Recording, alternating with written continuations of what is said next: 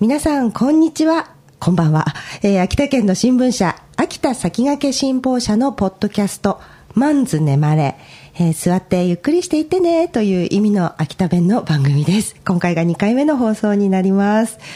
前回1回目お聞きいただいた皆さんありがとうございます。え2回目どんな方が聞いてらっしゃるのかなとドキドキで、えーお送りをしておりますが、えーこのポッドキャストでは秋田先駆け新報社の記者が日々取材の中でいろんな特ダネ掴んできますけども、さらにその裏に潜むとっておきの裏話を井戸端会議のような感覚でお送りしていこうという番組です。MC のフリーアナウンサーの武藤彩子です。よろしくお願いします。さあ、今回のテーマは、なんといっても、ハピネッツです。ハピネッツ。えーお話をいただくのはですね、スポーツ担当の富樫幸恵記者です。よろしくお願いします。よろしくお願いします。富樫さん、今年の10月からですかね、ハピネッツ担当になったばかりだけれども、めちゃくちゃ取材先に食い込んでるって聞きました。記者歴は何年目ですか？はい、私は記者歴5年目になりました。富樫さん、ちょっと風邪ひいてらっしゃる？やっぱり、私もなんですよ。ちょっと風邪気味で。ちょちょっと調子悪いかもしれないはい。していきましょう。これまで、あの、なんか、他の部署にいらっしゃったってことですよね？そうですね、最初は新聞レイアウトする整理部とか、事件事項を担当する社会部とかにいて、それを経てから運動部に、昨年から配属になって、この秋からハピネッツを担当させてもらっています。力入った。もうスポタン第一希望だったって、ね、聞いたんですけど、もともと大学時代も何かこうスポーツ新聞みたいなのに関わってたっていうお話ですよね。そうですね、専修大学というところであのスポーツ新聞っていうのを作っていってですね、えっと、そこでいろんなスポーツを取材して、ん。まあ、そのスポーツ取材の経験もあって入社の時はそこ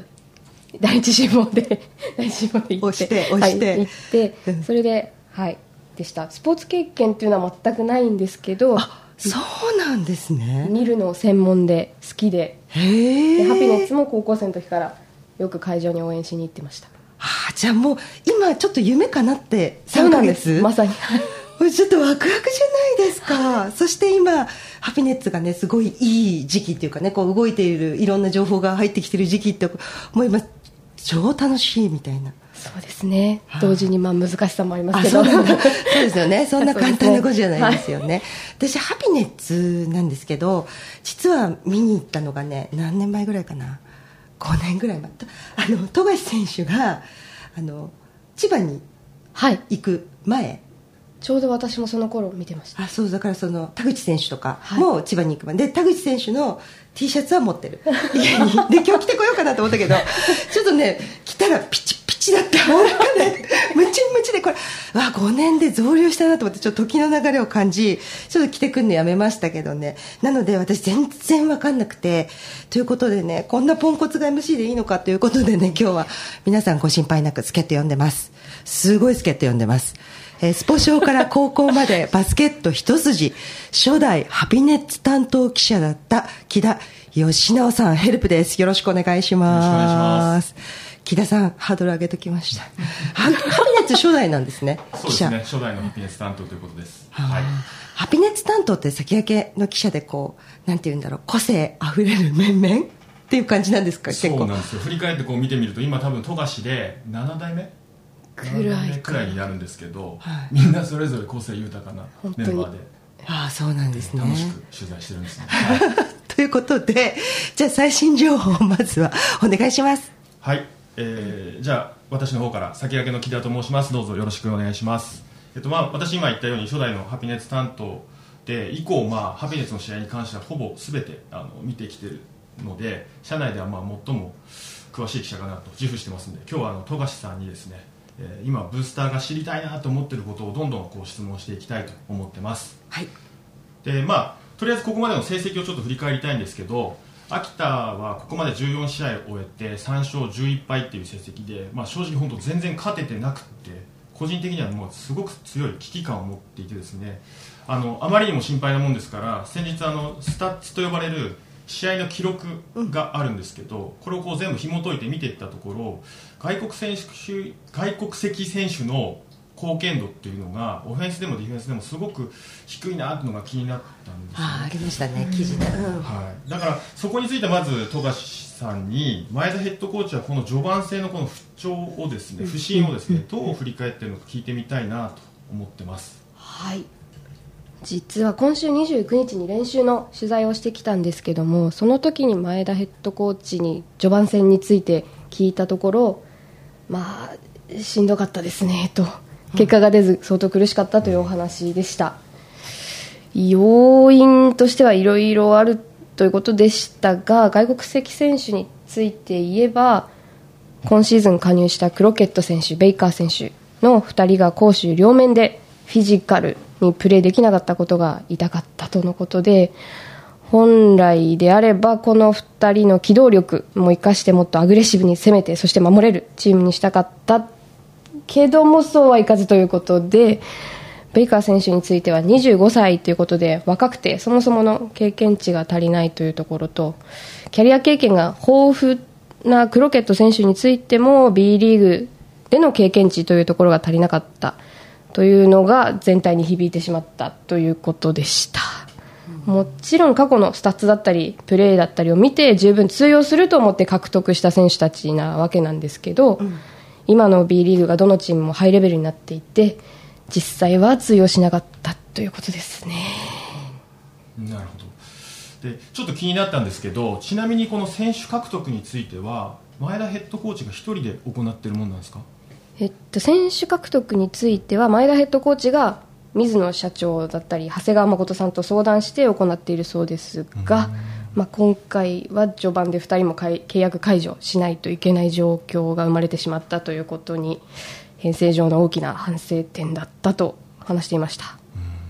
いや確かにずっとこうバスケット B リーグ見てきて思うのが外国籍選手のレベルの高さが相当上がってきてるなっていうのは感じるんですよね。であのそれと同時におそらくサラリーっていうか給料もどんどんどんどんこう跳ね上がってるんだろうなっていうのは想像できるので、多分ハピネッツもですね選手獲得には相当この予算の問題も関係してきてるのかなっていうのはちょっと気になってたんですよね。まさにそれはあるようで。実績のある選手たちっていうのは相当サラリーの方も高くてなかなか手が出ないという話もしていました。でですね、まあ、今度 B リーグに来るあるトップレベルの選手のサラリーをちょっと耳にしたんですが、はい、とんでもなかったです。お金かかるんだ。すごいんですよ。そうなんだ。お金ね。だからハピネッツ、まあ、このサラリーでなかなか勝負ができないなってなってくると限られた予算の中でよりこう日本の B リーグに合った選手とか、秋田に合った選手っていうのをこう見極めてなんとかその選手をですね獲得するしかないのかなっていうことになってくると思うんですよね、はい、難しそうな話ですね、かなり、ヘッドコーチもまさにそのように話していて予算がたとえこう23倍違っても勝てるように秋田のシステムに合った選手だったり B リーグでの経験値がある選手だったりとうまく獲得していかなければいけないなということでしたね。で、まあ、私たちあの本当にこの新たな外国籍ってどんな選手が来るのかなって気にしてたんですけど今日ようやくですねブースター待望のリリースがあったんですよね。であのついに2人の、えー、新たな外国籍選手が発表になったんですけど今までこうもろもろ入れ替えが激しかったんでちょっと一旦整理したいんですが秋田のスタート時点では、えーと、ザッククロケットベイカーっていう3人の、えー、外国選手がいたんですけどこのうちクロケットとベイカーの両選手をまずカットしました。でそこに新たにライスナーカーターというですね2人の選手を、えー、獲得しました。で簡単に説明するとライスナー選手は直近までもう世界でもトップのスペイン1部リーグに所属していた、えー、201センチのパワーフォワードで B リーグ初挑戦ということになります。で一方カーターはですね、えー、選手は過去ハピネッツにも所属していた203センチのセンター登録の選手ですね。でいずれも明日明後日の新州戦には出場できそうだということで、まあ、どんな選手かなというのをこれ富樫選手あのさんにも聞いてみたかったんですけども。やっと発表がありました。ライスナー選手についてはと11月の26日に秋田入りしていて29日に初めて全体練習に参加したそうです。前田ヘッドコーチに聞いたところディフェンスをハードにできるというところスクリーンをうまく使ってアウトサイドシュートも打てるということでした。えーヨーロッパで揉まれてきた経験もあるので状況判断の面でもいいんじゃないかと期待しているそうです。カーター選手に関しては、まあ、木田さんの方が詳しいと思いますが、はい、改めて説明すると2019年20年シーズンから2シーズンハピネッツに在籍していて外も中もできる選手。で2021シーズンには48試合に出場して平均10.6点6.3リバウンドでした。その後は当時 B3 だった長崎に行って昨シーズンは B2 の山形に在籍していますで山形では平均13.6点だったようですね。でカーター選手はバイウィークに入る前から秋田入りしていたそうで秋田のシステムを理解していて日本でも長くプレーしているので即戦力になりそうですし両選手ともチームプレーヤーなので前田ヘッドコーチは秋田に合うだろうと期待を寄せていました。はい、えー、とバイウィーク明けですねいろいろとこう選手の入れ替えもあって新生ハピネッツということで挑むようなんですけれども富樫さんの29日に練習を取材に行ったということでチーム全体のこう雰囲気というのはどんなもんでしたか？はい。まずは声がすごく出ているなという印象でした。うん。練習とはいえ本番さながらに激しくプレーもしていましたしバイウィーク明けに向けての選手一人一人の気合っていうのが伝わってきました。またカーター選手も加わって雰囲気はいいように思います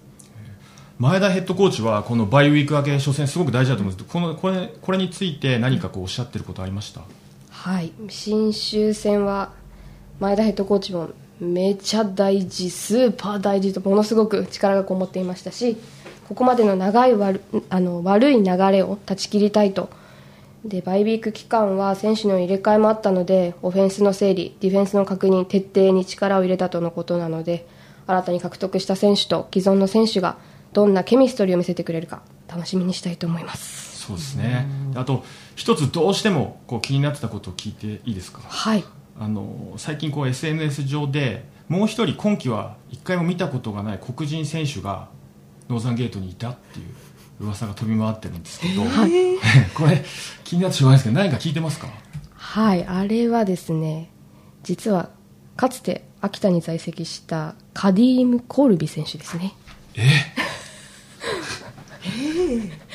そうなんです。あの怪我をしてアメリカに帰国していたのでもろもろの荷物を取りに秋田に来ていて ついでに そうついでに練習していってもいいかいということで練習に加わっているようですね。田口選手だったり安岡選手とあの楽しげに話している姿も見かけられました。ちょっと紛らわしいよね。あ獲得するとかではないそうですよ。あはいそうなんだ。いや驚きましたね。ー気になる話木田さんの。今一番ハピネッツにとってまあいろいろチームは変わると思うんですけどね。大事なことって何ですか？